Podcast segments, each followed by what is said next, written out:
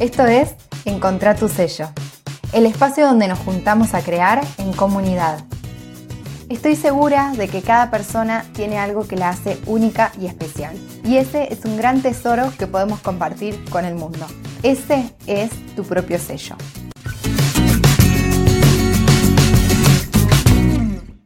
Hola creadora, ¿cómo estás? De este lado Flor de Macondo, Labores y Oficios, en un nuevo episodio del podcast eh, de, Macondo que se llama Encontra tu sello.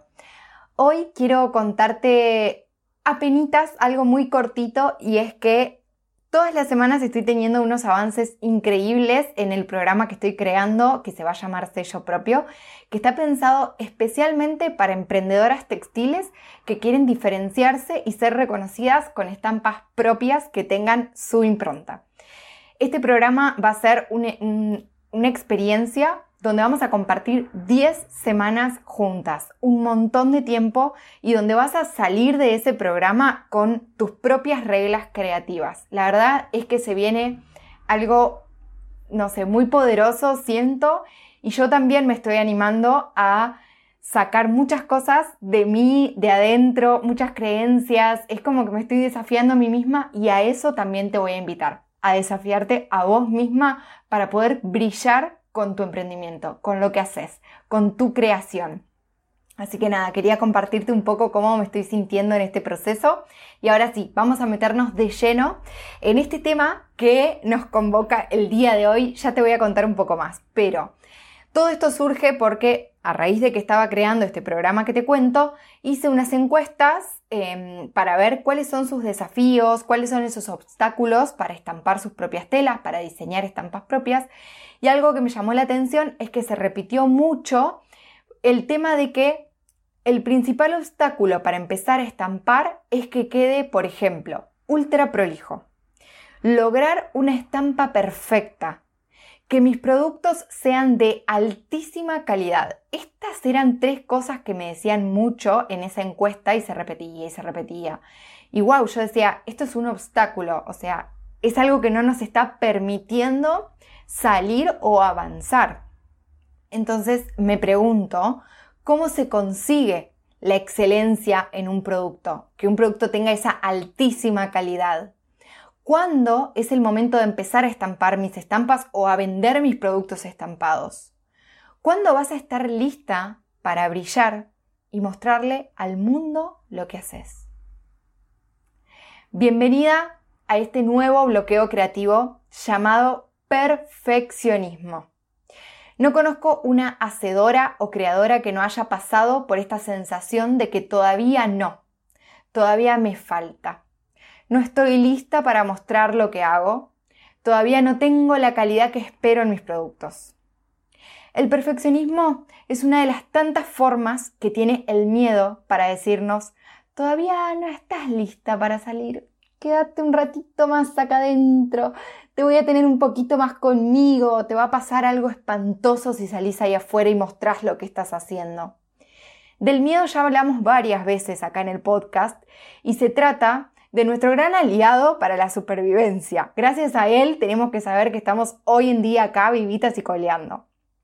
El problema es que el miedo se pasa como varios pueblos con nosotras y si lo dejamos nos deja dentro de una jaula para siempre porque para él todo lo que está relacionado a lo nuevo es un peligro.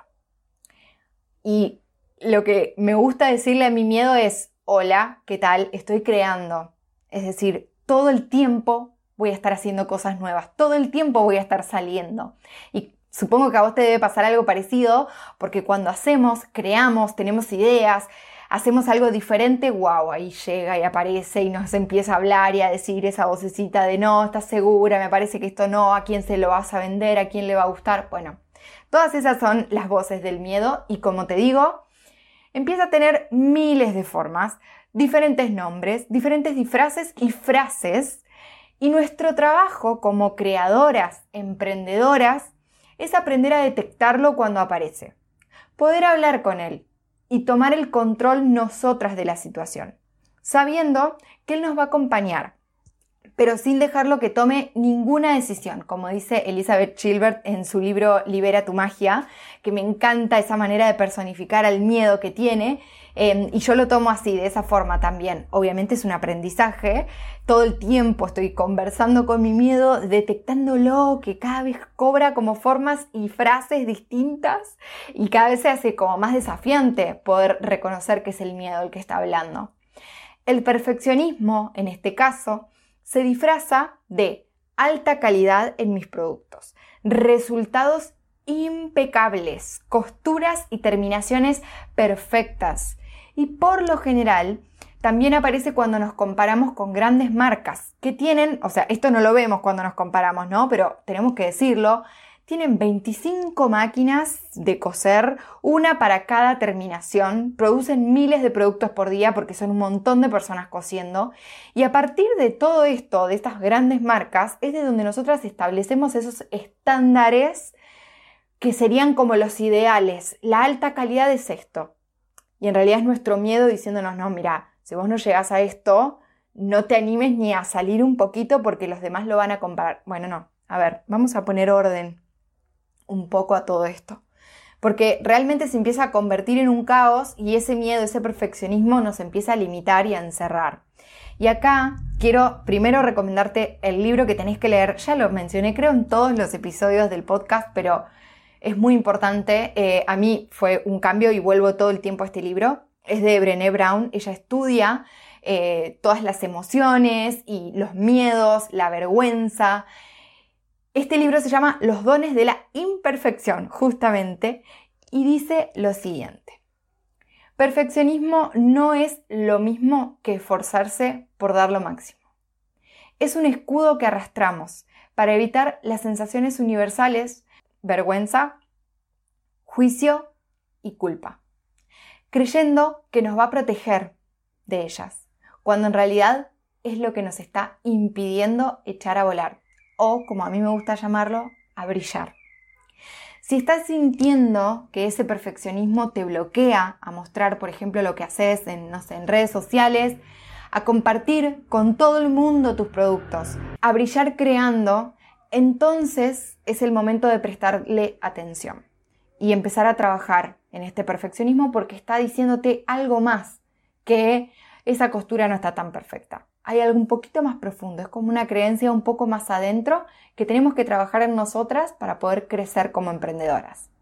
Para mí lo más importante a la hora de crear y producir, te lo digo como emprendedora que tuvo la marca de ropa y ahora también sigue creando y produciendo cosas diferentes, pero sigo creando y produciendo, es pensar qué es lo más importante en tu caso. Por ejemplo, el mensaje o la ayuda para mi cliente es lo más importante, es decir, el producto o la función que tiene mi producto para ese cliente que lo voy a vender es lo más importante o le voy a dar más importancia a mi miedo, que es mi propio ego, teniendo ahí en cuenta qué es lo que piensan de esa costura que no está tan perfecta. ¿A cuál de las dos caras de esto que estás creando le vas a dar como más peso? Esta es una decisión y es una elección que vos podés hacer. No es fácil, obviamente, no es fácil y es un aprendizaje todo el tiempo. Pero, ¿qué vamos a hacer? ¿Qué es lo que tiene que salir de acá? ¿Ese producto tiene que salir o te vas a quedar ahí adentro por miedo a lo que la otra persona va a pensar? ¿Cuáles son tus estándares de calidad? ¿Cuál es tu límite entre lo hecho a mano por una emprendedora que hace lo mejor que puede y una mega empresa que tiene 10.000 recursos, muchos más que vos. ¿Cuál es ese, esa línea fina? ¿Hasta dónde vas a negociar entre una cosa y la otra? ¿Hasta dónde? Puedes establecerlo si querés. Puedes hacer una lista de tus propios estándares de calidad. ¿Cuándo vas a descartar un producto porque no pasa esos estándares? Y cuándo vas a decir, ok, acá negocio, no está como me gustaría, pero va a salir igual porque Tampoco puedo, de 10 puedo descartar 8, ¿sí? Ese es el tema también, la pérdida, ¿no? Que hacemos cuando esos estándares de calidad son tan altos.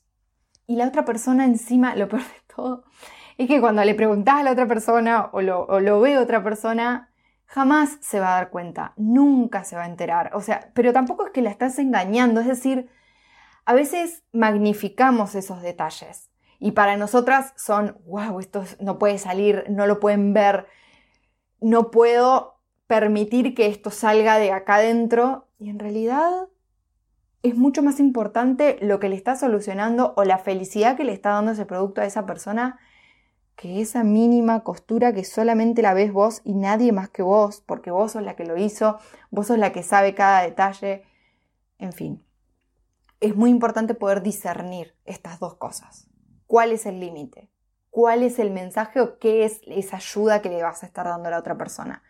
Para mí lo más importante es el tema que resuelve ese producto. La pregunta que te regalo, si querés, para que te hagas cuando aparezca este perfeccionismo es, ¿qué es lo mejor que puedo hacer con lo mejor que tengo hoy en día? La excelencia se construye día a día. Esa altísima calidad en tus productos no se consigue de un momento para el otro. Para mí, el secreto de emprender de forma creativa es la mejora continua. Y para lograrlo es necesario enfocarnos en menos para poder hacerlo cada vez mejor. Te voy a compartir una cosa eh, personal, si querés, pero es como de emprendedora a emprendedora. Estuve dos años postergando dar mis cursos online. Yo no tenía ningún tipo de ingreso y seguía publicando tutoriales y posteos en el blog todas las semanas. Todas las semanas respondía mensajes que me preguntaban, ¿cuándo vas a dar cursos? ¿Enseñás esto? Y yo decía, no, no, no, no. O sea, estuve bloqueando ese ingreso para mí, por ejemplo, o esa manera de trabajar, porque pensaba que necesitaba una super cámara, el mejor eh, estudio de grabación, tenía que ser eh, doméstica y sentía que tenía que cumplir con esos estándares que tiene doméstica, que es la productora más grande de cursos eh, de creativos que existe en habla hispana. Ok, me compré la super cámara. Ahora necesitaba un estudio. Después una persona que edite los videos. Y lo hice todo así. El primer curso que hice, lo hice todo como yo pensaba que era perfecto. Y si bien fue una experiencia hermosa porque con la gente que trabajé, gente hermosa y me ayudó, me contuvo y me creo que fue como el paso que yo necesitaba para después animarme a lo otro. Pero el aprendizaje después de todo esto fue que me olvidé de lo más importante. Testear cuál era la necesidad de mis clientas, de las personas que querían estampar. Resulta que había muy pocas personas interesadas en aprender sobre telas, que es un tema que a mí me apasiona, me encanta y sé que lo puedo enseñar y sé que es un tema interesante, pero este curso yo lo hice sobre telas y ese curso es el que menos vendí de toda la escuela online.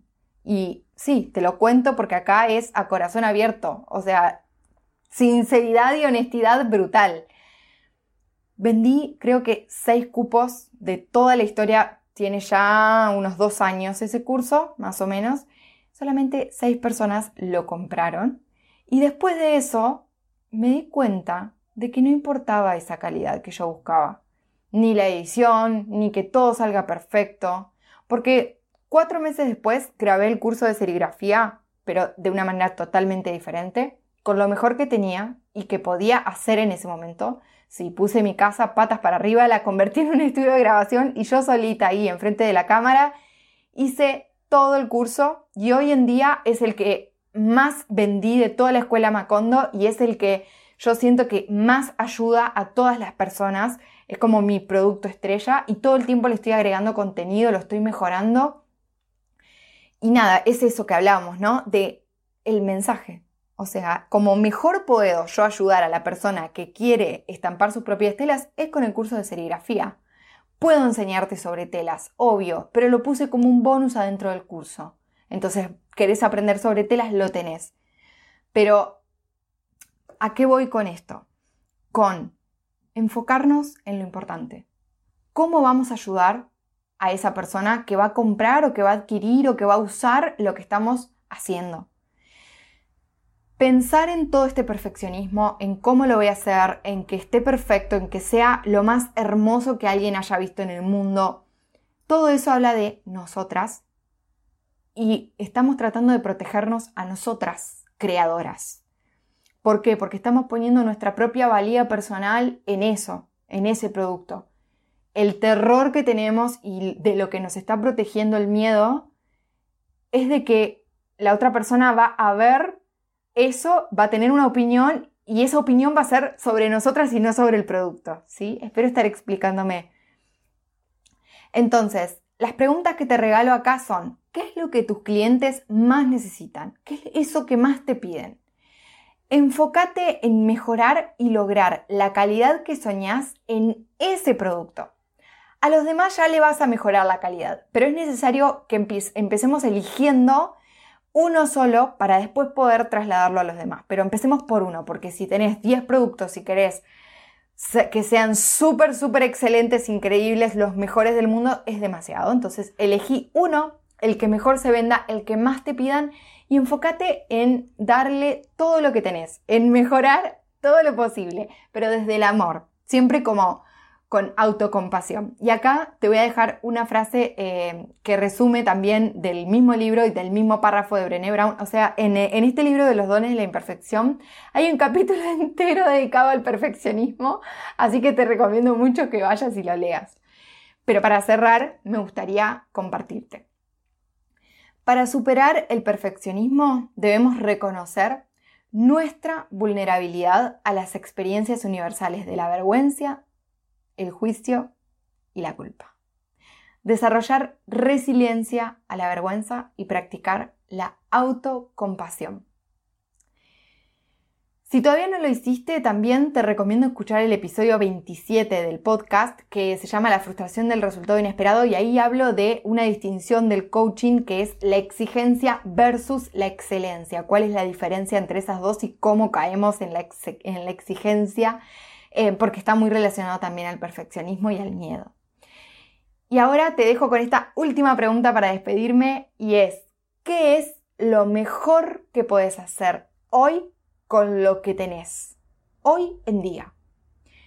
Todas tenemos una visión y todas sabemos que queremos mejorar y hacerlo lo mejor posible, pero enfoquémonos en hoy en día qué es lo que podemos hacer para no caer en esa frustración.